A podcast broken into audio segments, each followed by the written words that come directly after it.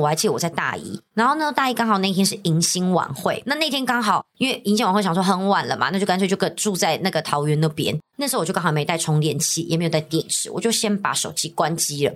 隔天早上我把手机打开，满满的讯息，然后突然就电话打来，我姐就说：“你总算接电话。”我说：“干嘛？”她说：“爸中风了，我们全家人现在全部都在台大，就只有联络不到你。”我看我真的头皮发麻哎。您现在收听的是《负能量周记》第二季，他们回来啦！除了原班底关韶文和我的女神秋叶，新血赖佩如、美宝、诺，随时也会加入。希望这季秋叶可以早点下班，不会让我独守空闺太久。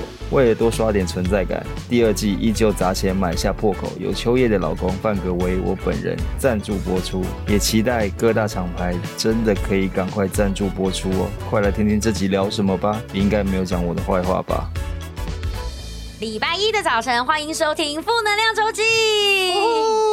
不要叫的这么痛苦。我们现在录一集少一集，哎，我先跟大家讲白了，我们第二季会休息哦。大家不会以为一直我们这样录下去哦。我觉得大家不知道哎、欸，因为我要去动手术了。大家好像以为你动手术还是会先录存档，他有在录存档，可他还是打算休息。他是这样跟我讲的、哦。对，就是我们在这几次录完之后，我们就会大量的休息一段时间。哎，多大量啊？就不确定我这个嘴巴张开能不能讲话或什么之类的、啊。哦，对耶，对啊。所以就录完之后，然后要根据你个人的状况再来决定说。接下来还会不会？那还会再开吗？反正我们我们一定会开啦。哦，我们的负能量还是会在大家心中是一个这么重要的存在。我们学生下一集都三四十万人听，我们我们能这样放弃吗？不得不说，你刚刚讲完的时候，我虽然就是知道又要工作，可是我其实是开心的，因为我不知道他到底有没有继续。因为我觉得也觉得好像真的是一个很稳定，对对对，我觉得是一个陪伴。哎，而且最近真的很多人就是跟我也分享，就是说他们觉得就是负能量周记很棒啊，然后什么陪伴他们，我我还有截图哎，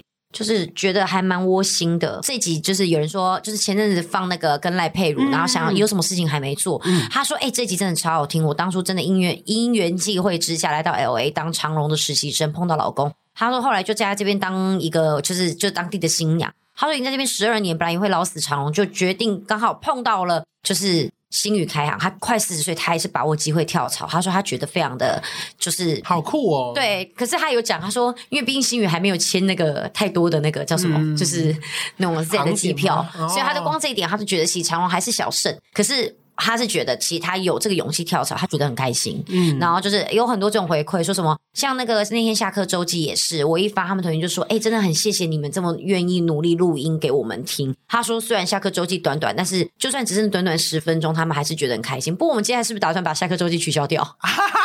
到时候看情况啦，因为因为现在我觉得一个月两集有点太增加我们的负荷了。Yes. 就除了我们录音要变得录很长，每天从白天录到天黑之外，因为等于是足足多一集的量哎、欸。对，然后再加上就是嗯、呃，这个频道主本人拿屡次会上传错档案。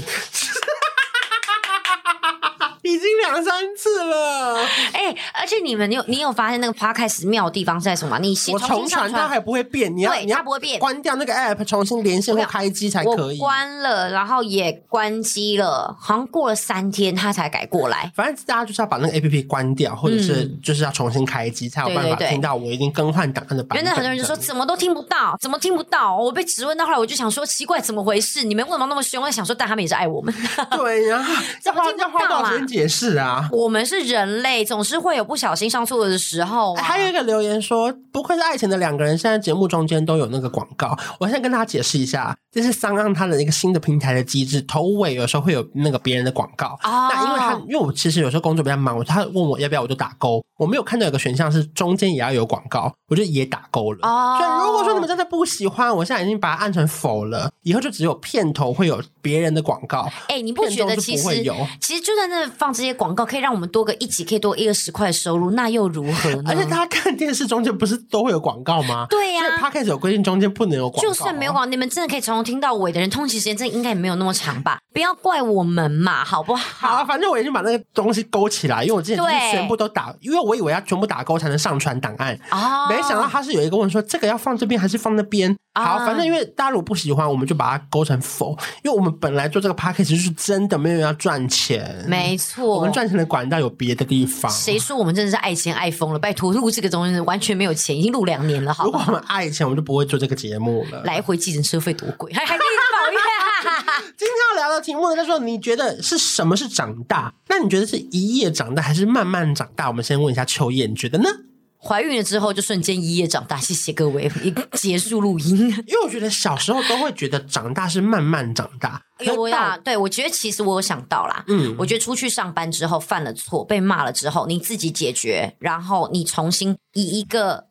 本来的状态出现在这个位置上的时候，我觉得那瞬间你会觉得自己长大，就出过 case 了，然后回完报告了，被骂了，被惩处了，继续上班，嗯，长大了。我觉得最好是在职场上发生过一个让你背脊发凉的滔天大错的时候，嗯，那一天过后，你就会觉得你是个大人了。会会会，其实也不用说滔天大错，真的，一些小事情错，你还是背脊发凉的时候，你还是会觉得很可怕。可是当你克服掉的时候，你真的会长大，对对对对对对。就是说，可能像以前当记者的时候，会不小心把两组访问约在同一天的同一个时间点，前一天才突然发现，你就要立刻去瞧啊，说那个人可不可以早半小时，这个人可不可以晚半小时之类，哦、就是一定会有发生过类似的大糗事，或者是因为为了敲那个节目通告，结果有一个人改时间，你忘记去改那个表，结果某一个节目在。礼拜五要播的时候，礼拜三差点开天窗没有来宾，oh. 然后礼拜三我就要打给所有我勉强认识的经纪人，问他手上的人有没有在不是宣传期的情况下愿意来上这个节目。啊，就那个时候真的是背脊发凉哎，然后就哇啊，长考验人脉，考验人脉。或者是以前我们公司会有很多那种有点像是野餐音乐节，或者在那种华山的节，嗯嗯大家会觉得很 happy，因为旁边会有一些摊贩，台上会有艺人表演嘛。可是你在我们公司举举办这种活动是比较偏没预算的情况下，我们就要用很低的预算去拜托五个歌手来演出。哦，然后可是因为你知道，有些比较没有在负责敲通告的那种义务部的窗口，他就会天马行空说，尤其是某个什么一处的长官的小孩，嗯，或者谁的主管的女儿喜欢周汤豪。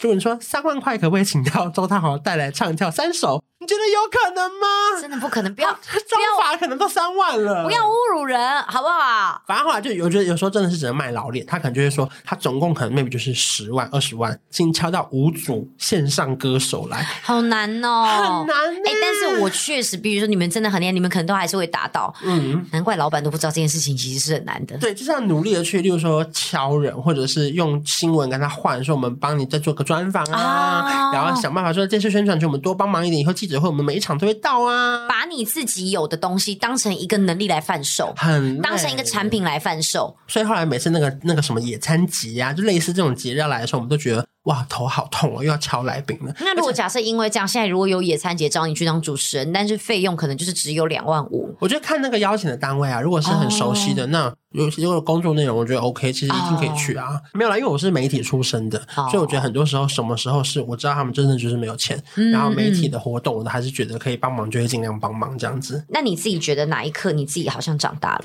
我觉得应该是我在高三的时候，我奶奶过世的时候，嗯、那时候我在前一本书里面有写到，就是说我奶奶过世的时候。我就突然觉得说天哪，我爸又没有工作，然后奶奶又过世，然后那时候我记得离职考只剩下一个月的时间，嗯，然后我每天都要进冲刺班读书，中间居然还要嘎一个那个告别式，嗯、然后我就觉得哇，好崩溃哦！可是那一刻开始，我觉得最最奇妙的变化是我跟我弟的感情突然变好，嗯，因为我弟以前很讨厌我。就是我们小时候长大是不太会沟通的，比如说可能我爸都会把我穿过的衣服、袜子给他穿呐，啊，就因为这样比较省钱啦。对对对对对，记得好像是告别是前一天吧，我跟我弟说：“哎，你不觉得我们家快垮了吗？”我是真的觉得哇，那些医药费付了那么久，因为我奶奶是癌症，后来卧病在床没有意识，躺了一年多，还付了外佣的钱什么之类的。然后我爸突然没工作，我就跟我弟说：“我觉得完蛋了，如果这考试没没考好的话，我可能就。”我要出社会，立刻就要工作了，这样。嗯、然后我弟就突然跟我讲了什么一句话，说其实也还好啦，反正人生不就这样。反正他就讲了一些很有哲理的话。我们突然在那个半夜就大谈心，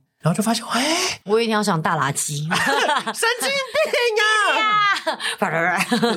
然后经过那个晚上，我们就觉得哇，我们好像都长大了。嗯，就是所以我觉得很多时候小时候我们会以为长大是慢慢长大，你学会了什么？可是当然，其实真正那个一个瞬间是一夜长大，就是经过那一刻，你就会哇。你得面对这些事情，你可能被迫长大，对不对？对，真的是被迫长大。有人真的，你我讲你真的想要慢慢长大，你没有准备好的一天呐、啊。嗯，就像我之前常常分享，有人说，哎，你什么要生小孩啊？我觉得二十五岁，我觉得二十八岁，当到三十岁，当到三十岁的时候，你还是会觉得自己没准备好啦，嗯、因为你没有强迫自己去做某一些事情跟牺牲的时候，你就不会变。没有慢慢来的啦，这种东西又不是又不是那个叫什么，就是全球暖化还可以让你慢慢来暖化，嗯，就是它是真的说变就变。你的人生有没有发生哪一个事件让你觉得那一刻让你长大？例如说像我是奶奶过世，有些人可能是失恋或是失业被资遣这样子。嗯，我爸在我大学的时候，你们要看我爸现在这个样子，其实我爸是中风的，就是我爸是中过风，所以其实你们如果仔细看我爸的影片，其实他走路的时候是一跛一跛的。哎，然后我爸右手虽然他很喜欢拿相机拍照，可是其实我爸的手都会一直维持在同样的姿势，因为我爸的小小肌肉。功能是丧失的，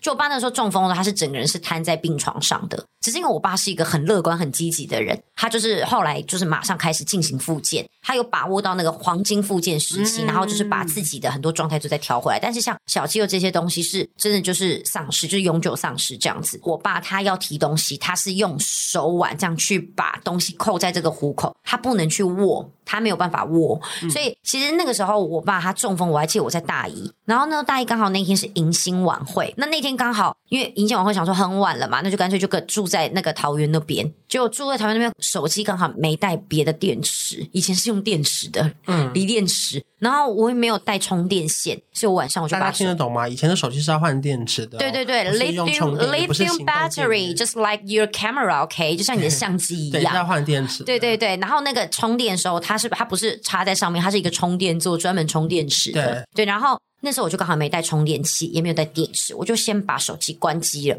隔天早上我把手机打开，满满的讯息，然后突然就电话打来，我姐就说：“你总算接电话。”我说：“干嘛？”她说：“爸中风了，我们全家人现在全部都在台大，就只有联络不到你。”我看我真的头皮发麻哎、欸，然后我就赶快你说你几岁？大一，大一，大一，对对对，我真的头皮发麻。我想说怎么会这样？就是也不过刚好。我看很多时候真的就这样，一个凑巧就是。你在那一天，平常你也都手机不关机，嗯、你手机关机那天绝对不会有好事。嗯、我不知道大家有没有这种感觉，永远都是这样，墨菲定律，没错。然后那一次我就把我就手机一开机，我姐就立刻打来，我连讯息跟未接来电有谁有什么事我都来不及看，嗯、我姐就马上打来。你看她打多少通？反正我们去的时候，我爸就是已经躺在那边，然后真的都不能动，然后就是也都不能讲话。以前有这样的征兆吗？还是，因为我爸本来就有高血压.所以他本来就有就是那种叫什么颜面神经麻痹，嗯、对，颜面神经麻痹这种，对，但就是有点算那种小小小中风的感觉，就是只是部分的功能丧失，嗯、就是可是那个都是回回得来的。可是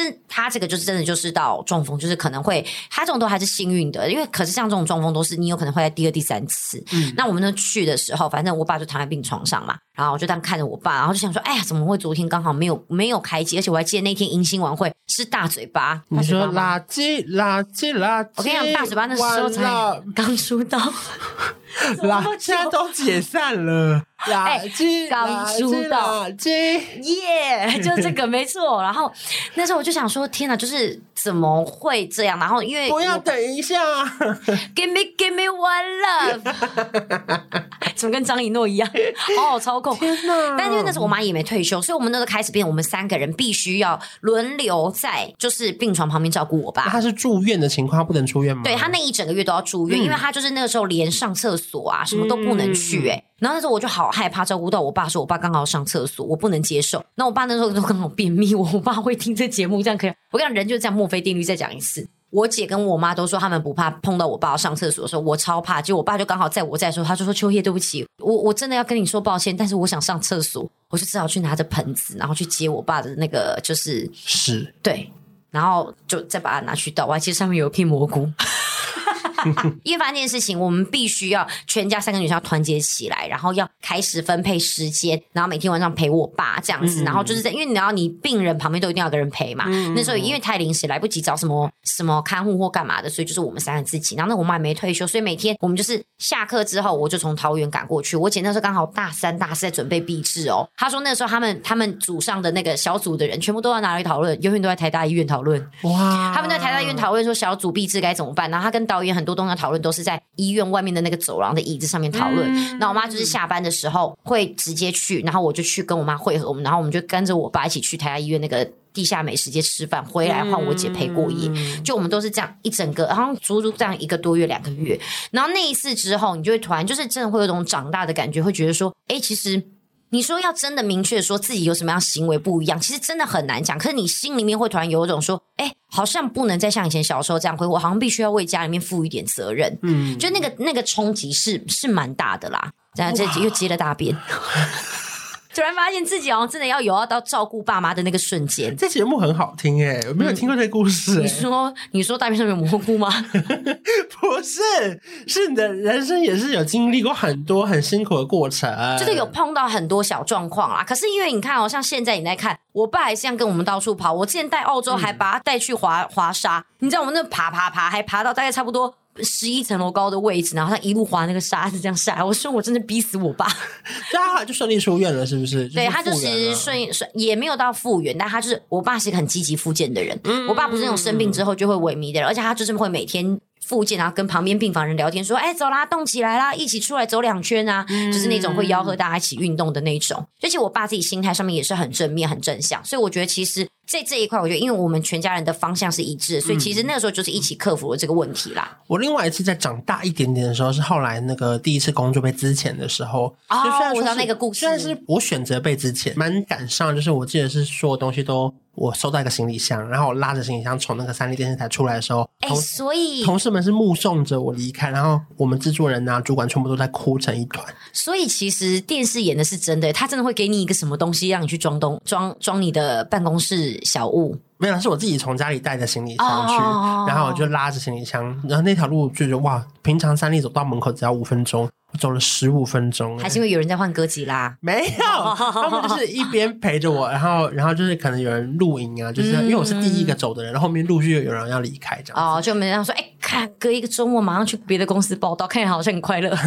没有中中间有卡几天啦，然后我后来就觉得哇，那一次的那个人生的震撼感，跟嗯。离开一份这么喜欢的工作的时候，还是觉得哇，那个心情上还是蛮蛮低落的，因为平常每天都会跟同事吃宵夜，可那天我就觉得不行不行，我不想再看到这些。同事，怎么觉得你现在讲这些话，好像渐渐好像会有点让我有点感受啊？奇怪，怎么回事？为何？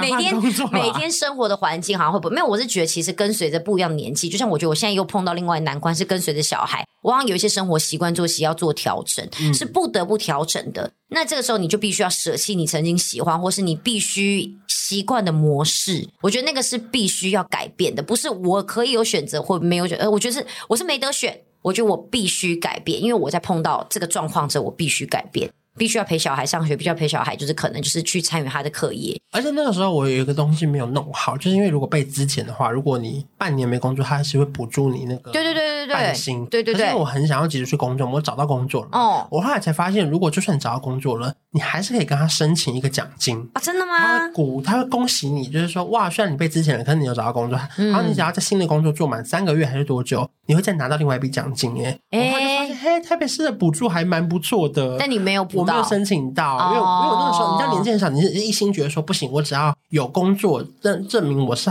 很有能力的人这样子，所以我没有去。发了那么多有的没的补助这样子，嗯嗯、所以我就觉得哇，其实很多事情现在长大了会关注的事情，跟以前看的事情都不太一样哦。可能因为毕竟缴的税也越来越多了啦，补助一点是一点啦。对，因为我觉得其实每一个人长大的那个心情跟心境是不同。我觉得可以做一个结论，是我对于长大的定义是：当你没办法再随心所欲的时候，你就长大了。这么沉重？我们来看一下这集可不可以做 ending？还、啊、不行啊，才十八分钟啊，好想去买八年得啊，可恶！我跟你讲，你没办法。随心所欲的结束，这就是长大。长大了，你必须知道一集要录满快五十分钟，你才知道什么是长大。小时候你可以翘课，你可以随便走出这个录音室，现在也没有办法，因为我现在不行吗？英文没有收钱也不行，对不对？那边有一份来自女人迷的调查啦，有整理一些关于长大的一个瞬间或者过程。我们来看一下。其实我看不太懂哈。他说：“别甘愿做别人的秘密。”嗯，什么意思呢？是不是？是不是你要不要当小三？是不是？不是，是不是就是是不是？就是你要学习，不要再把所有什么事情都告诉别人。你的故事不一定要分享给别人，你不一定要讲给别人才能宣泄，你要自己去消化它。因为可能 maybe 这些事情，你可能以前觉得我讲就很可以让我自己舒坦一点，嗯、可其实说明这件事情其实没什么。再来第二个，他是说结交真正能自在相处的好朋友，我觉得这很重要哎、欸嗯，超重要。因为不觉得有时候有一段时间是你得演戏，当然不是演一场大戏。嗯，好，例如说我昨天去吃海底捞，我隔壁就坐着大概十个大学生，然后他们就一直在偷看我，我就想说。应该是要认出我要跟我聊天这样子，然后好不容易就有一个人从那个桌子爬起来，你知道吗？因为他是有一个高度的，嗯嗯，他就爬起来在我耳边说：“可以跟你拍照吗？”我就说：“哦，可以。”就是因为我妆法好，我当然可以拍照。刚刚拍完之后，我就说：“哎，你们也太多人感情也太好了吧？你们现在多大？”他就说：“我们才大一呀，刚下课。”我就说。记住你们旁边的人哦，以后他们都不会是你朋友哦。真的，我当时讲完之后，全部人大笑，因为是真的耶。你说的完全没错，都不会再是你大四毕业的时候的朋友。可能会有其中一两个是啦，但大部分都不会是。但我觉得大家真的不要太太纠结、太拘泥在这件事情而感伤。对，我觉得还会再为了说朋友换了一个环境就不再理你的这一些事情，我觉得都是小事。我觉得就是要找到真的自在的好朋友，真的很不容易。包含说那个，我上次去日本的时候，我从松山机场飞嘛，刚好有你们公司的某一位地勤认得我，哦，然后他就过来跟我拍照。可是他过来的时候，他大拥抱我，然后脸贴脸，然后需要吗？法国人吗？Bonjour 吗？Bonjour。然后我就想说，完事态不妙，他应该不是一般的地勤。应该是我认识的人，然后后来我就把他的名牌拉近看，我说：“哎，是我大一的同学。”为什么是大一的同学？哦，因为他后来因为身体不好，然后他就昏迷了一段时间，蛮蛮严重的，哦，所以他后来在醒来的时候，他的记忆有一点退化跟丧失，哦，所以后来就我们已经到大三的时候，他可能重读大一，所以就没有没有没有没有密切联络，可在学校偶尔还是会遇到，可不知道他近况如何。嗯，然后就后来在这次在机场遇到的时候，就觉得哇，他还是一样的很可爱，然后一样的很活泼，一样的很漂亮。嗯嗯。我觉得哇，好想念那个很自在、没有压力的相处的好朋友那种感觉哦，哦，就突然让你感受到以前那个纯真的友情啦。对，就是觉得哇，好想念。然后我我就说，那你还住在那边吗？他说，对啊，他还是住在那个地方，完全没变呢。哦，我觉得哇，好好难得哦，这件事。嗯，因为我自己觉得，其实后来我自己认为长大的朋友啊，是那种。推崇一句话叫做“小人之交甜如蜜”吗？嗯，君子之交淡如水。是，就我以前一直觉得这句话好夸张，可后来发现是真的。对，过度黏腻的一段感情，我跟你讲，真的不会长久。对，我的意思不是说叫你一定要跟你朋友保持距离，而是很多时候一开始过度黏腻的那种友情，最后都一定会吵架。怎么样的友情才会长久？就是你真的之间彼此就是要给彼此一段空间，一段距离，因为。就是因为这个距离，才能够让你们有彼此空间去消化很多事情，嗯，然后也不会过度去情绪勒索你的朋友，嗯，因为你朋友不需要承受这些。希望大家记得这一句话：你的朋友不是你的家人。谢谢。因为知道我不是跟凡凡很好吗？对对对，因为我们最近很少公开 po 我们出去吃饭或干嘛。嗯嗯，就居然还有人遇到我们的时候问说：“你跟凡凡闹翻了吗？”好无聊。我说：“白痴哦，没有啦。”因为我们又不是每一次见面都要 po。对。然后，可是因为我们私底下真的太好了，所以我们已经好到就是没有要 po 这些东西了。因为你知道，你知道有一有一部分你可能觉得啊，好久不见，大家一群人聚会，你还是会觉得还是会发，还是会发。对对对。可是凡凡，我们见面都太私底下了。可能而且可能见面你知道太多次，想说哈，我们每天见面已经一个礼拜见三次，每每。三次都要发吗？这样子对，而且我们太久没有合照了。嗯嗯嗯。第三个是说享受别人的赞美，我觉得是，就是我觉得一方面可能以前会觉得很害羞吧，就是别人一直夸你的时候，就觉得没有啦，没有啦。可是你长大瞬间会不会到四十岁，别人说，哎、欸，你真的很年轻哎，然后是客套，我还说 Thank you, really。没有，你看以前别人都说秋叶你好像很有钱，你说没有啦，没有啦，可是现在你就会说，哦，对啊。没有啊，没有，不是以前真的没钱，所以以前也不是客气。对对，所以我说，或许因为你真的达到了一些你自己期待的目标或什么之类的。对，我不敢说我真的到超有钱，但是我觉得以我自己的目标，我觉得是达不到目标了。那你说我的目标多高？我不知道你的目标多高，所以我没有办法告诉你我我的有钱跟你的有钱是不是一样的？没有，我觉得应该说，在这个成长或是变好的过程中啊，对别人来说可能那是赞美，可是对你来说那根本就已经是。你本来就很日常在努力做到的事情，就是你会觉得哦，没有啊，哎，对，但是你知道讲到这个，我突然好像想到，因为就是享受别人的赞美这一件事情，前阵子美宝跟我讲，因为我不是前阵子变瘦了嘛，嗯，然后变瘦之后，就是很多人就是说，哎，你现在变好，说什么身材变好好，我觉得是你的身材是我理想中的目标，可是因为我自己对自己的认知一直都是屁股很大，大腿很粗，嗯、我就一直都说没有，其实我真的身材不好，我其实我跟同可能差不多体型的人比起来，我的腿还是粗的，屁股还是大的。某一天美宝就跟我说，你不要再这样讲了，他说，因为很多人他们可能真的身材就是。他们要么不是减不下来，不然就他们可能就算减了，距离他们心中理想目标，或者距离像你这样还是有一段距离。你这样一直讲，感觉会变得惹人厌。嗯，我想说，哦，原来是这样哦。就是因为我又我就会想到说不行啊，就是我我虽然之前四十六好了，四六就是在一个不上不下，我觉得没有到很轻。嗯、可你说胖吗？是真的也不到胖的距离。可因为毕竟有太多四一四二的人，我也不敢就那边自居说哦，我真的瘦。尤其在网红世界，这么多人那么瘦，所以我觉得好，那我就还是客气一点。可是后来他就说你这样子会变得很惹人厌。嗯，你应该要承认说，其实你现在状态是好的，你是满足的这样子。可是不应该说没有啦，我其实还是胖。他说因为你现在真的对很多人来讲已经不胖了。对呀、啊，好。好像可能可以跟这个有一点点画上关联啦。刚好下一个就是说，学会控制自己的身材。不好意思，你是你是炫吗？你你在干嘛？你在画纸飞机吗？没有，在做笔记。没有没有没有没有没有，这跟笔记没有关系。没有没有，我都看到了，我都看到了。好，继续。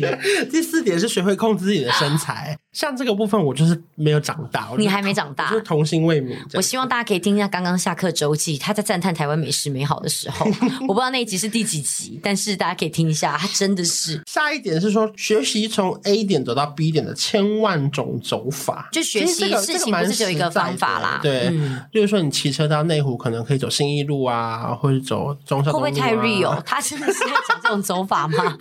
应该是比方说，人可以成功赚到一百万，不是只是就是因为我们以前可能读书会觉得所谓的读得好就是考试排名前面，可是其实事实上很多东西不是用这种东西来定义的，不是真的在跟你讲骑着信义区有不同种走法吧？我觉得确实真的有很多不同的走法啦，有时候绕了一点远路，可以在路上学到的东西其实是蛮无价的嘛，对不对？你是不是有一句话可以形容这个？哪一句话？就是。不是什么绕远路啊，或干嘛的？看看路边啊，什么什么？我忘了，没有，是不是？可能有吧，去我 IG 翻一翻吧。毕竟你也跟轩一样，很喜欢发一些语录。最近太久没有写这些东西了。哎、欸，真的耶，你这段时间好爱写哦。对啊，因为最近工作比较忙，心很累啊。下一个是说，爸妈也会老，无法永远替你擦屁股。来，请听了我刚刚的节目，我刚刚看帮爸妈帮我爸擦屁股，谢谢。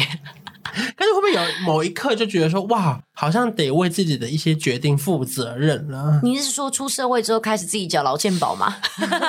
或者是就是在我我家人不知道的情况，我偷偷买了一间房子，结果阳台开始有点漏水。然后我又不想跟我爸说，帮我去找水电师傅。我想到，我想到了，就是这么鸟的事情哦。就是 像我之前不小心进入循环，我也不想叫我爸妈帮我还钱，我就自己去银行贷款，嗯、然后到最后把它还完，嗯、是吧？对对对，就是那种感觉。对，就是你觉得你已经不想再让他们，因为不能 always 爱买是我自己的缺点。对，那我应该要自己承受承担，不应该永远想着爸妈要帮我，就是。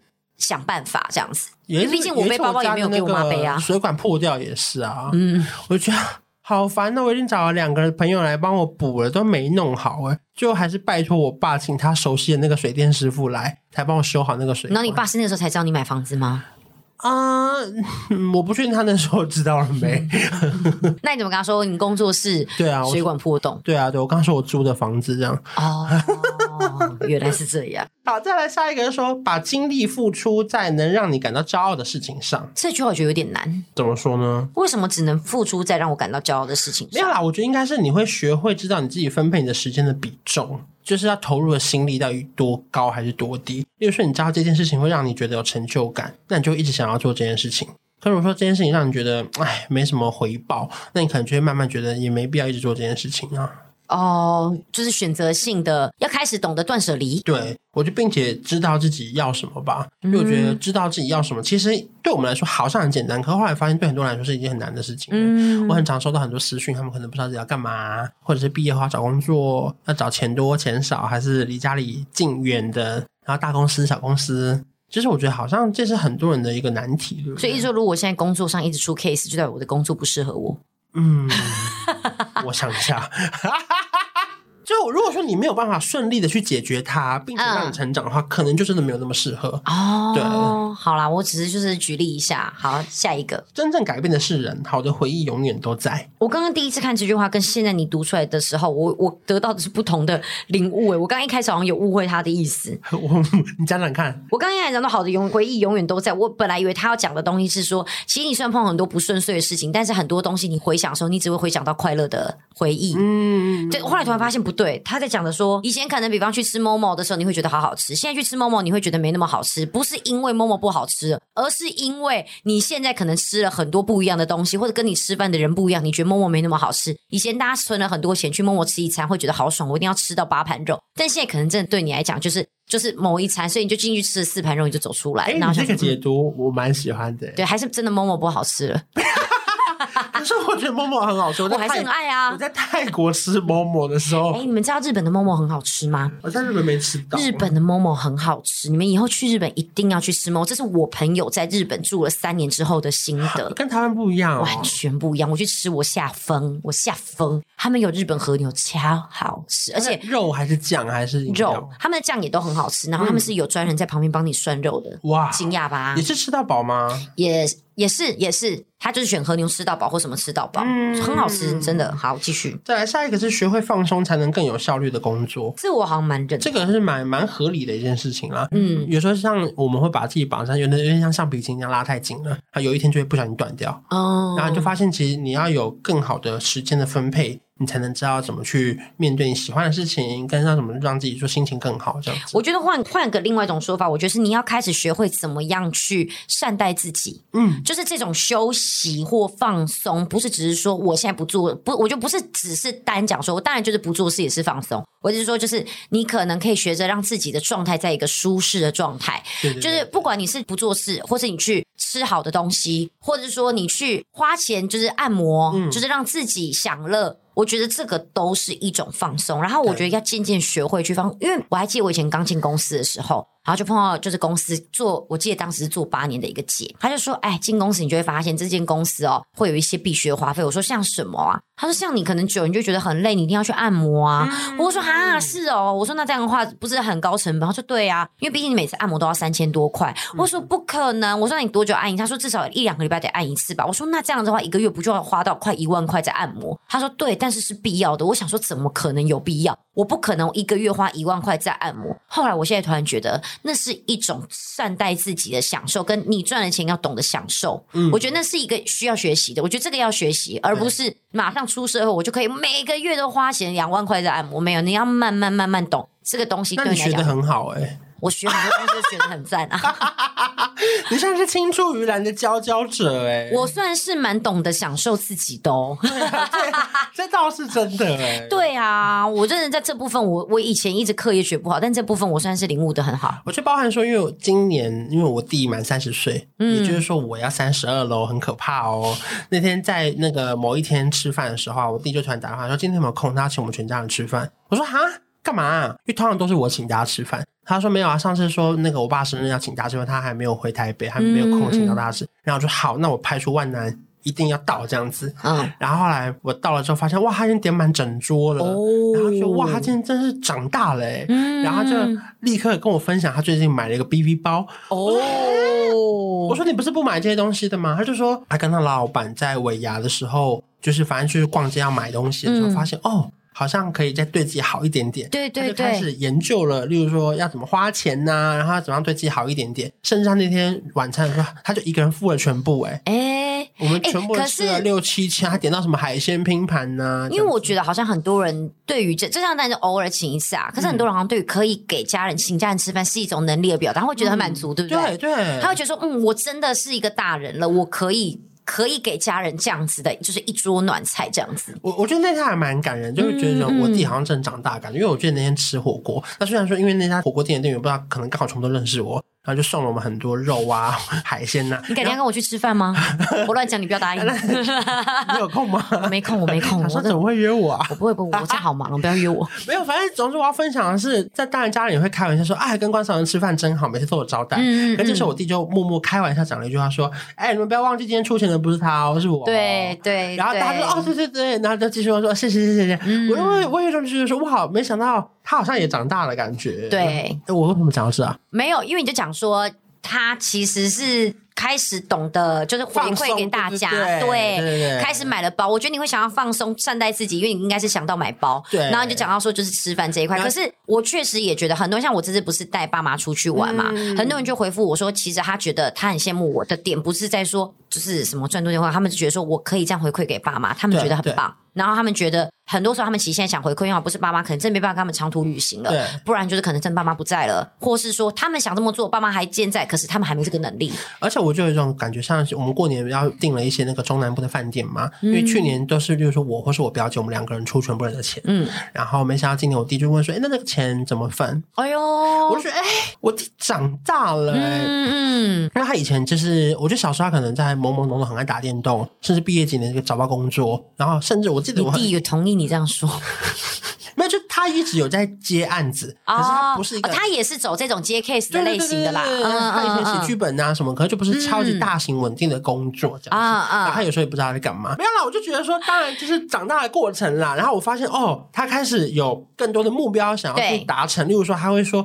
他问我，他就是问我说要怎么去买股票，或是怎么样去看房子。他开始问我更多很更当更像大人的事情的时候，我就发现哦，他已经不像是我弟了，更像是我的朋友跟我在聊这件事情，嗯、我就有一种觉得说，不管是他长大还是我也长大了，我们都很像大人在聊这件事情，这样子。嗯，就真的就是长大啦，嗯、就是突然想法跟观念都不一样了。好，下一个来自女人迷的调查是说，没有人偷走你的衣架，是你真的买太凶了啦，这是在讲你啦。嗯。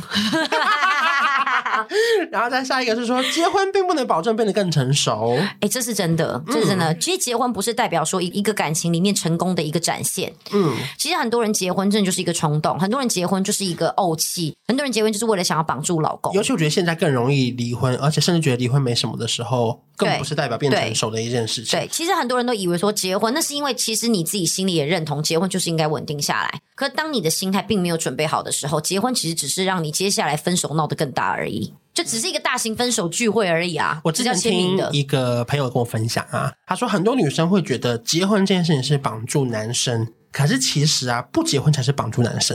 哎呦，很深奥啊！多说多说来听听。因为很多女生会觉得说，我喜欢你，我要拥有你。嗯。可其实，当你当你跟他结婚那一秒，可能他就会觉得你是他的人了。他回到家，你就会帮他煮饭、洗衣服，甚至你就是永远在这里 stand by。哦。可是如果不结婚的话，你让自己更好的时候，他会觉得他想要拥有你，或是他怕你走掉的时候，其实不结婚才是绑住男生的一个选项。好，那我知道要怎么改句改这句话了。女生不要太能干。嗯今天早上我就是睡到饱，然后出来录音。范哥，我就是因为尼莫昨天发烧，他早上八点就起床陪着他，然后一直在陪他，然后帮他买早餐，然后帮他出去买他想要喝的可乐。回来之后呢，接下来又去接哥哥。接完哥哥之后，因为我有个东西要拿给阿美，他就说：“哎、你不是拿给阿美吗？我帮你拿去。”他就帮我送去新庄，还还顺便去验车。然后接下来还有要再带哥哥去上英文课。然后接下来他今晚上上大一，你看他做好多事，我就睡到十一点。他还说：“你该起床了。”我说：“OK。”他就起来。我还想的不是这个，不是说你有多。他要洗两趟衣服，你要听得懂我原本在讲什么吗？就是听得懂。很多女生觉得我结婚是绑住这个男人，其实对男生的角度来讲不是这样，是你被他吃死死了。对，所以我现在告诉大家，你们真的不要被人家吃吃死死，你们就把自己绑的像表现飞一点。我可以分享一个我很喜欢的歌词，就那首歌是张韶涵的《天边》，他那个歌词是写说：成熟不是心变老，是泪在打转还能微笑。我觉得，嘿。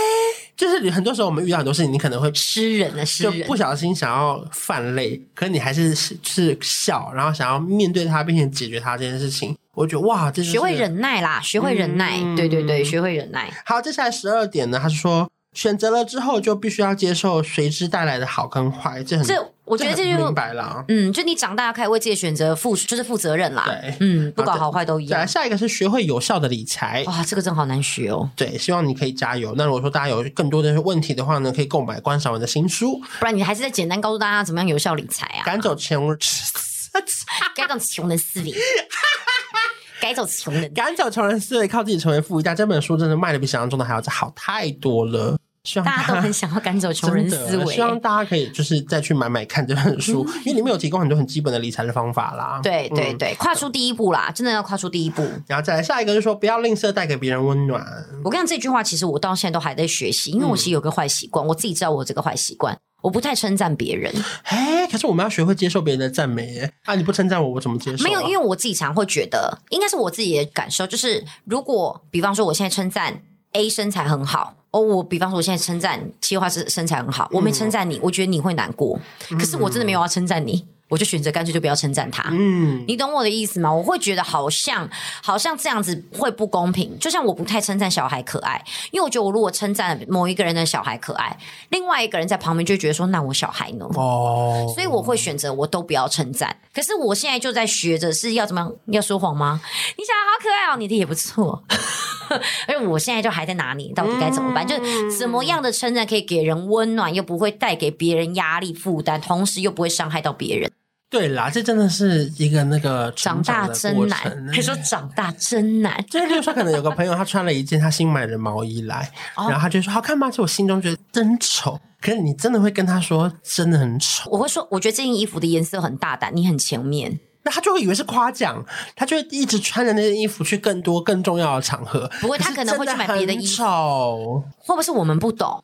没有，就是如果说我们大部分人都觉得很丑的话，哎、欸，之前曾经有一个问题好难哦，就是有粉丝常常会问我一些问题嘛。有一天就就是也不止一个，其实很多人会我常问我说该怎么样去打扮自己，怎么去打理自己。嗯、我就说那不然你们传一张照片给我，然后真的 很丑是不是？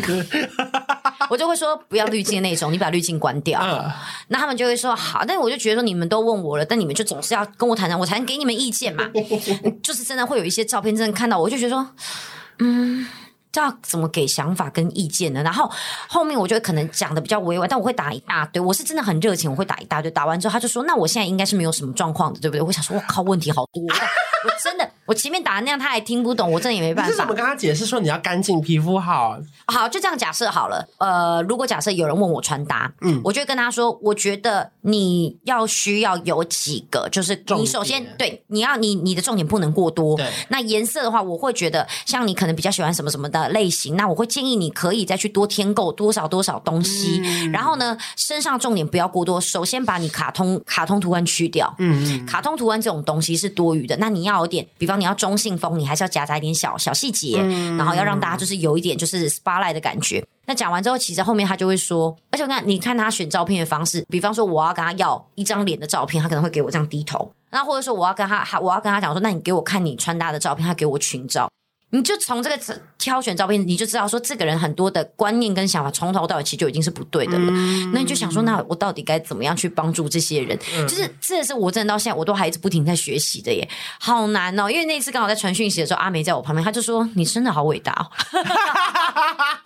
”他说：“你很难呢。”我就说：“对啊。”但是我相信他们其实想变好才来问我。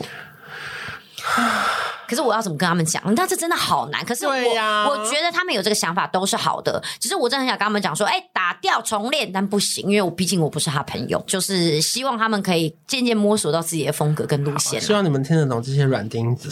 对对对对对对。最后一个是说，没有人是完美的，你该做你自己最好的版本，这样子。我觉得确实也是啦，嗯、因为我觉得很多时候在长大的过程中啊，你会一直想要去符合别人的期待或是社会的价值，可最重要的是你必须做你自己很喜欢的样子，然后是开心的状态。的状态就是最重要的。哎、欸，真的，你们不要看我现在这样子啊，好像看起来我没有什么烦恼。我以前读书真的都是全校倒数的、欸，嗯嗯，但好像也没有什么影响。但我也不是叫跟跟读书的人说，你们现在不用认真读。我只想说，你们不要因为成绩很差，然后把自己困住。好了，我在跟自己儿子喊话。